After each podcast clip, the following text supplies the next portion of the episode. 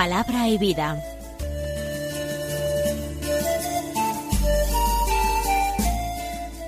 Con el padre Manuel Horta, desde Sevilla.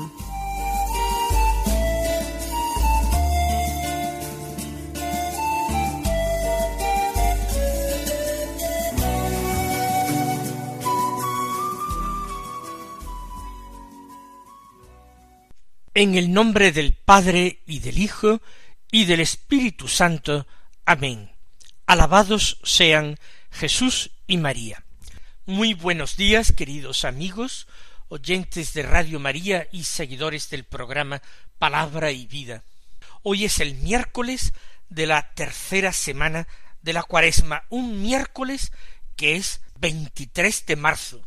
La Iglesia celebra la memoria de Santo Toribio de Mogrovejo, un santo misionero. Había nacido en España en torno al año 1538. Eh, crecido en un ambiente favorable al estudio, él terminó yendo a la Universidad de Salamanca y estudió allí ambos derechos. Siguió la carrera eclesiástica, fue ordenado sacerdote, y posteriormente viviendo en España, pero con deseos de extender el Evangelio, fue nombrado obispo de Lima en el virreinato de Nueva España. Y en 1580 se marchó ya como obispo con cuarenta y dos años a América. Allí trabajó incansablemente por el Evangelio y por la organización de la Iglesia, de la Iglesia local. Convocó sínodos y concilios para promover precisamente la catequesis, la evangelización de aquellos territorios que poco a poco se iban abriendo al Evangelio. Defendió también frente a la voracidad y codicia de algunas personas que iban precisamente allá para, como se decía, hacer las Américas y simplemente enriquecerse, él defendió los derechos de la Iglesia y el honor de Cristo, y se volcó de una forma muy particular con los indios. Murió con sesenta y ocho años en el año mil seiscientos seis. Nosotros ahora vamos a centrarnos en la palabra de Dios que se proclama en la misa del día, comenzando, como siempre hacemos, por el Evangelio. El de hoy es de San Mateo, del capítulo cinco, los versículos diecisiete al diecinueve. En aquel tiempo dijo Jesús a sus discípulos, No creáis que he venido a abolir la ley y los profetas, no he venido a abolir, sino a dar plenitud. En verdad os digo que antes pasarán el cielo y la tierra que deje de cumplirse hasta la última letra o tilde de la ley. El que se salte uno solo de los preceptos menos importantes y se lo enseñe así a los hombres, será el menos importante en el reino de los cielos pero quien los cumpla y enseñe será grande en el reino de los cielos. La enseñanza que acabamos de escuchar se enmarca dentro del sermón de la montaña que hemos estado leyendo no hace mucho tiempo cuando practicábamos todavía esa lectura continuada del Evangelio antes de comenzar la cuaresma. No importa, todos los textos del Evangelio nos son familiares. Prácticamente todo el Evangelio lo hemos meditado, no una, sino muchas veces. Pero cada vez nos situamos ante la palabra de Dios, asombrándonos de la novedad que el Espíritu nos permite descubrir en cada lectura orante que hacemos de la misma. Jesús enseña como maestro en el Sermón de la Montaña. Pone esas bases de el resto de su predicación en la vida pública. Y lo primero que dice para clarificar cuál es su misión. Es que Él no viene a abolir la ley y los profetas. Se trata de ir revelando progresivamente, de una manera cada vez más abierta, cuáles son los designios de Dios. A lo largo del el tiempo de la antigua alianza, desde el comienzo de la historia de la salvación, Dios ha ido preparando a los hombres para un acontecimiento crucial, un acontecimiento central, el momento en que Él intervendría directamente y decisivamente en la historia humana para salvar a los hombres que ya en el paraíso terrenal habían dicho no a Dios. Todo el plan, todo el proyecto de Dios llega a este momento culminante, cuando su Hijo, hecho carne en las entrañas de María, enseña a los hombres el camino de la salvación y libremente, por obediencia filial al Padre, se entrega a la muerte por la salvación de los hombres. Se entrega a la muerte con la esperanza de la resurrección. No creáis que he venido a abolir la ley y los profetas. La ley y los profetas no pertenecen a un tiempo pasado de Dios. Siguen siendo testigos actuales del plan de Dios y de la revelación de Dios. Son momentos puntuales, pero no prescindibles, no prescindibles de la revelación de Dios. Los mandamientos de la ley, al menos los mandamientos del decálogo, y el anuncio de los profetas sigue vigente, sigue siendo palabra de Dios, que tiene que ser escuchada con respeto y actitud de filial obediencia por parte de los hombres de hoy. No es que podamos decir que Jesús no viene a comenzar algo nuevo. Claro que sí viene a comenzar algo nuevo. Su doctrina será como vino nuevo, será como el paño nuevo, que no admite ser colocado como remiendo de un vestido antiguo.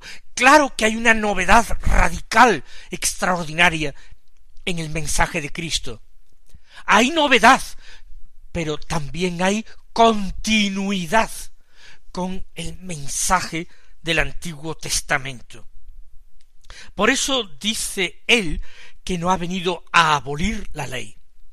Puede ser que muchas de las prescripciones concretas de la ley queden abolidas, porque fueron dadas para una situación, para un tiempo concretos.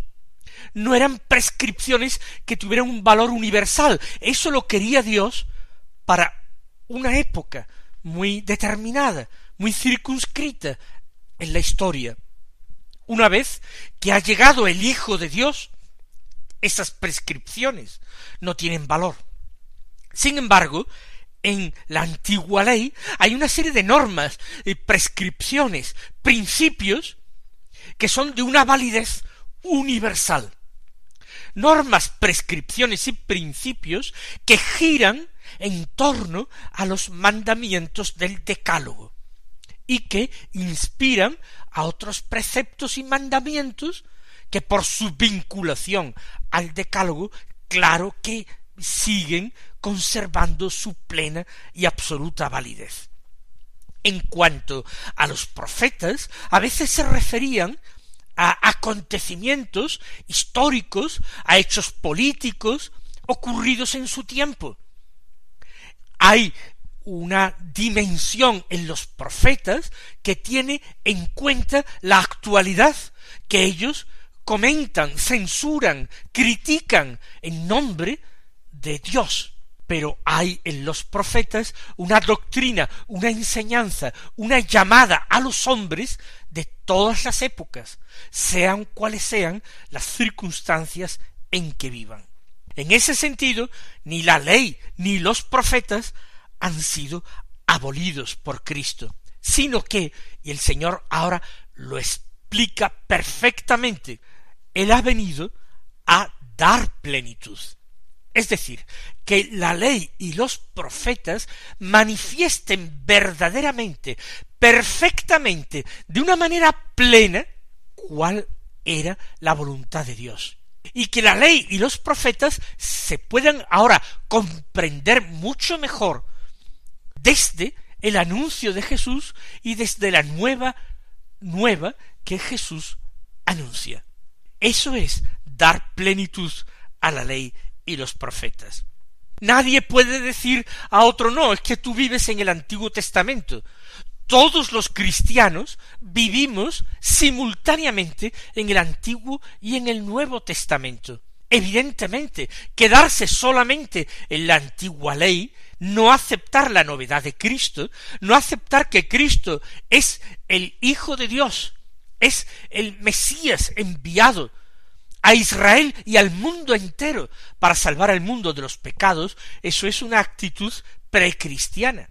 Pero el que acepta a Cristo tiene que aceptar que el Padre no se equivocó al prepararle el camino, no se equivocó al ir revelando a los hombres paulatinamente, según sus capacidades, cuál era su plan de salvación sobre ellos. Jesús refuerza ahora sus palabras con la siguiente afirmación. En verdad os digo que antes pasarán el cielo y la tierra que deje de cumplirse hasta la última letra o tilde de la ley. Se trata de una promesa solemne. Jesús dice que el cielo y la tierra, es decir, el marco donde se desarrolla la vida de los hombres y la existencia de los ángeles, desaparecerían antes que dejara de cumplirse hasta la última letra o tilde de la ley, porque toda la ley ha sido profecía, ha sido anuncio de Cristo. Todo el Antiguo Testamento, toda la Sagrada Escritura, tenemos que entenderla, comentarla, rezarla, interpretarla, desde Cristo, desde el anuncio cristiano, desde la revelación del Nuevo Testamento. Pero ha de cumplirse con ese sentido profundo y oculto hasta ese momento que tenía y que ha venido a desvelarse con la predicación del Señor. Y Jesús saca consecuencias a esta solemne afirmación. El que se salte uno solo de los preceptos menos importantes y se lo enseña así a los hombres, será el menos importante en el reino de los cielos. Se trata de una actitud que pueden tener los hombres, una actitud que encierra en el fondo un desprecio o rechazo por los planes de Dios. Hay una actitud arraigada a veces en personas religiosas, también del siglo XXI, que tratan de enmendarle la plana a Dios, de corregir lo que Dios dice, quiere o hace. De alguna manera quieren maquillar la voluntad de Dios, porque esa voluntad de Dios no resulta a los oídos de los hombres de hoy, de los hombres mundanos de hoy y de todos los tiempos, esa voluntad de Dios no resulta aceptable.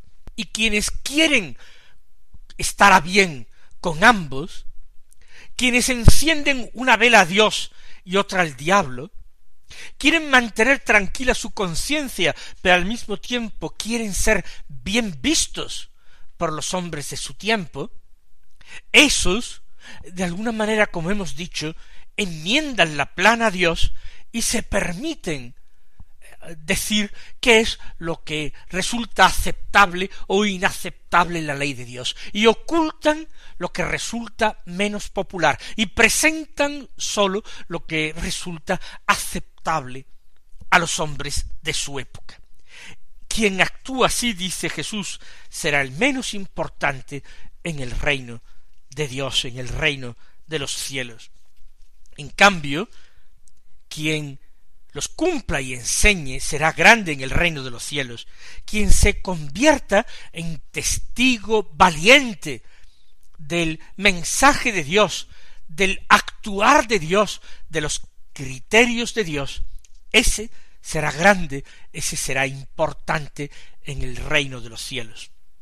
Quiera Dios que todos nosotros nos convenzamos de la verdad y la oportunidad de las enseñanzas que Jesús nos ha dejado en el Evangelio de hoy, que actuemos con valentía y sin complejos, que sepamos que somos enviados por alguien que sabe defenderse a sí mismo, que sabe dar testimonio de sí mismo, y que sin embargo quiere que seamos sus mensajeros, sus precursores. Mensaje que predicamos no es nuestro, es de Dios, y hay quien se avergüence de él.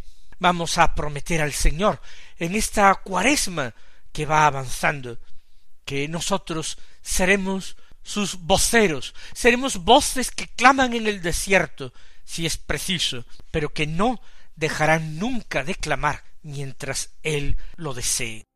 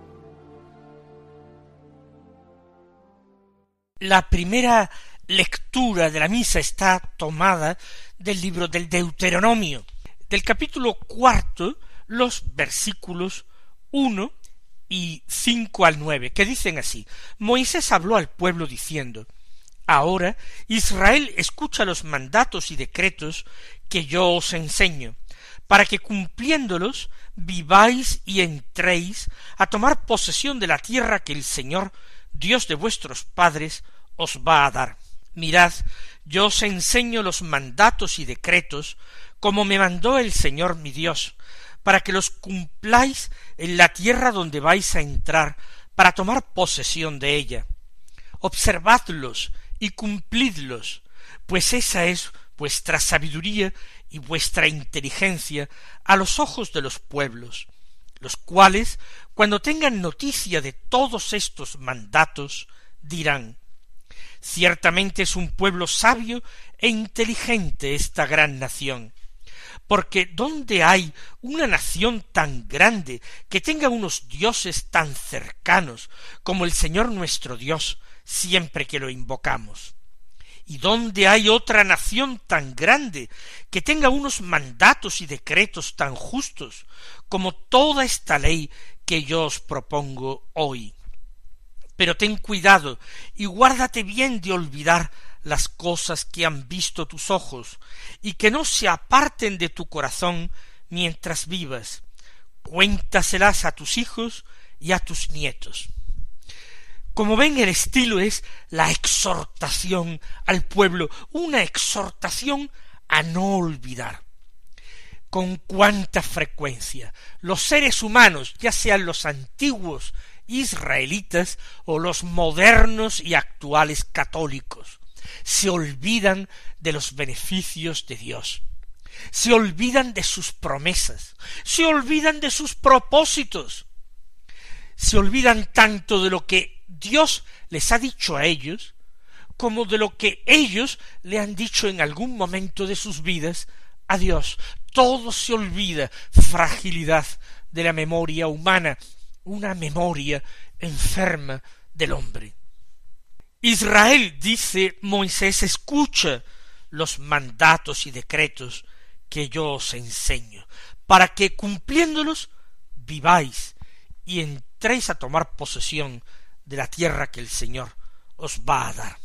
Todo esto que se decía en unos términos más materiales al Israel de ayer, se dice en términos totalmente espirituales al nuevo pueblo de Dios, a ese nuevo Israel.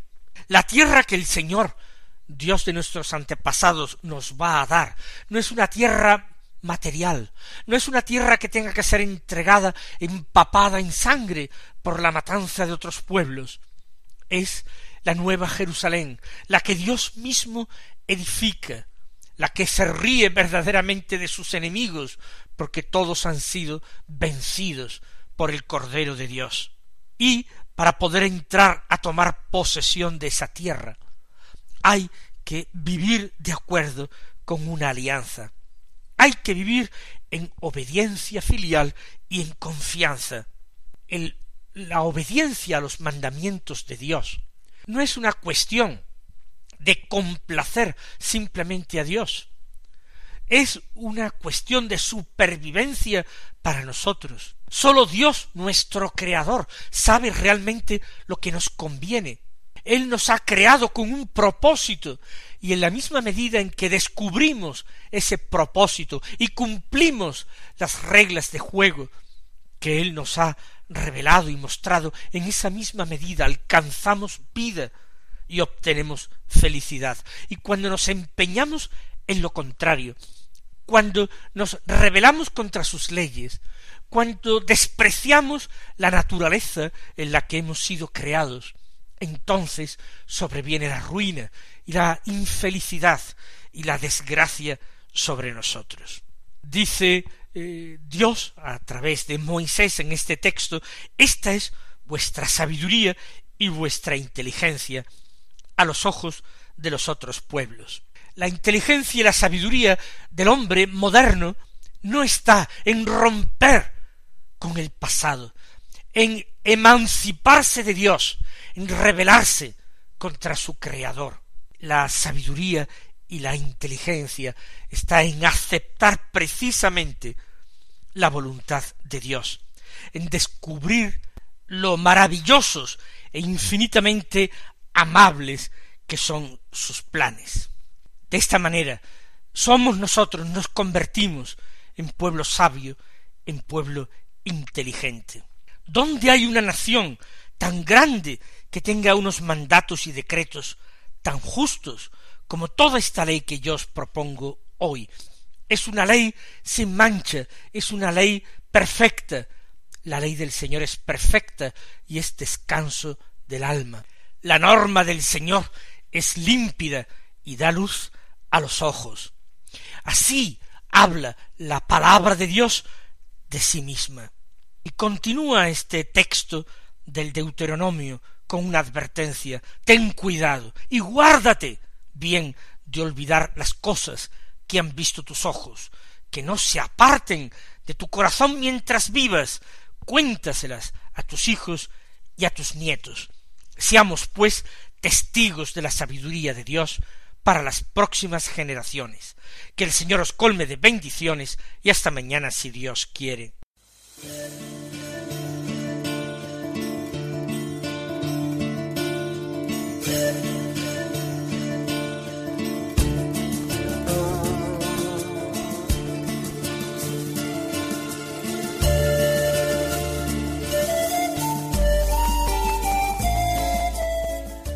Concluye Palabra y Vida, un programa dirigido desde Sevilla por el Padre Manuel Horta.